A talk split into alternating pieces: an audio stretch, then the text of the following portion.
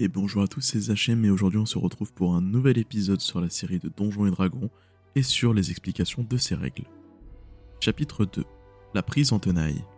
Comme vous vous en doutiez, nous l'avons abordé lors du premier chapitre, la prise en tenaille est une règle assez particulière qui faisait partie de l'ADN de Donjons et Dragons. En effet, depuis la cinquième édition de ce jeu de rôle, la prise en tenaille est devenue une règle optionnelle, expliquée et disponible uniquement dans le guide du maître. Mais alors, qu'est-ce que la prise en tenaille? Prise en tenaille correspondrait à acculer une créature de part en part, chaque côté, pour l'empêcher de se mouvoir et de se battre efficacement. Il ne faut pas oublier que dans les combats de donjons et dragons, chaque action est rapide et qu'il faut voir ça à l'instar d'un film de personnes qui se battent en continu et non pas d'action de j'attaque et mon personnage ne fait rien jusqu'à temps que son nouveau tour arrive.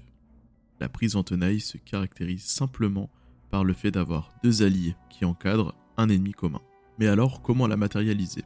D'abord, il faut savoir qu'il est plus facile d'utiliser cette règle optionnelle si vous utilisez des figurines. Cela permettra très facilement et visuellement d'identifier les créatures qui sont prises en tenaille. Si nous prenons la définition de la prise en tenaille, il est dit simplement quand une créature et au moins un de ses alliés sont adjacents à un ennemi et placés sur les côtés ou des angles opposés de son emplacement, ils le prennent en tenaille et ils bénéficient tous deux d'un avantage. Waouh Très grande phrase, pas forcément explicite. Ce qu'il faut retenir, c'est qu'il suffit simplement d'avoir deux alliés qui soient de part et d'autre d'un adversaire, et quand ces deux alliés, on peut tracer une droite. Si la droite traverse totalement la créature, elle est prise en tenaille. Si jamais ça ne traverse qu'une partie de son socle, la créature n'est pas prise en tenaille.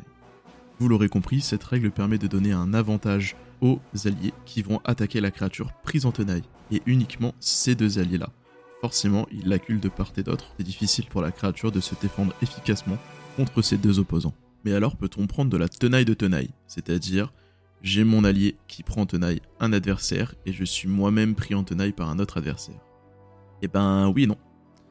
Faut garder en tête qu'on peut prendre en tenaille uniquement une créature que l'on a dans son champ de vision, donc qui se trouve devant soi. Ce qui veut dire que la créature que je prends en tenaille, si elle ne me regarde pas moi, me trouve avec son allié dans mon dos, eh ben je ne serai pas pris en tenaille.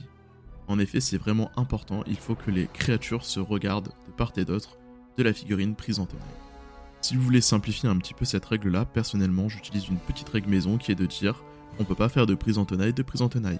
À partir du moment où il y a plus de créatures au milieu, on appelle ça une mêlée. Forcément, dans une mêlée, eh ben, je vais avoir des ennemis un peu partout autour de moi, et donc je vais pas forcément me sentir acculé, sauf si il y a plus d'ennemis autour de moi que d'alliés. À vous d'adapter la règle à la manière la plus simple pour l'appliquer.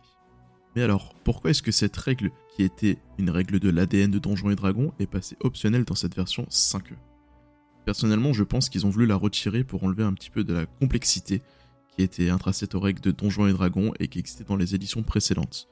La règle de prise en tenaille a toujours été un petit peu ambiguë avec les joueurs, surtout avec certains joueurs qui essaient d'en abuser, et elle était surtout très importante à l'époque pour nos amis les roublards. La version 5ème édition introduit le fait d'avantages et de désavantages au jet de combat qui est donné à la main du MJ. Il était donc de redonner les cartes en main au maître du jeu, qui pouvait décider de donner un avantage ou non à un joueur, et c'est d'ailleurs pour cela que l'attaque son âge du roublard demande d'avoir un avantage au jet de combat et non plus une prise en tenaille ou de faire perdre le bonus de dextérité à la CA. Et oui, parce que si on reprend la règle de prise en tenaille des éditions passées, le bonus n'était pas un avantage, donc le fait de lancer 2 d 20 pour réussir son attaque, mais seulement un bonus de plus 2 au jet d'attaque sur l'adversaire qui était pris en tenaille. C'était quelque chose de beaucoup plus faible. Alors certes, il y avait la perte du bonus de dextérité, donc en fonction de la créature, la CA diminuait, et on avait un plus 2 pour attaquer, mais le bonus n'était pas aussi important qu'aujourd'hui. Est-ce que vous devriez intégrer cette règle-là dans vos parties? Je pense que oui, pour moi c'est une règle tactique et stratégique très intéressante pour les combats, Surtout si vous jouez avec des figurines, cela permet à vos joueurs de réfléchir à l'avance qu'est-ce qu'ils vont pouvoir faire pour gagner un avantage stratégique sur leur adversaire et peut-être remporter d'autant plus facilement le combat. Inversement, cela vous permettra aussi de punir un joueur qui serait parti tout seul et qui se retrouverait acculé par différents monstres. Vous l'aurez compris, malgré son côté optionnel, je vous recommande fortement d'utiliser cette règle qui n'est pas si compliquée que ça, et qui pourrait ajouter énormément à vos parties et à la manière de gérer vos combats. Comme vous le savez, Donjons et Dragons est un jeu où les règles se basent principalement sur l'aspect combat, qui est très stratégique et proche de certains jeux de plateau ou de figurines, alors n'hésitez pas à abuser et à rajouter des choses vraiment très intéressantes pour vos joueurs dans ces phases de jeu.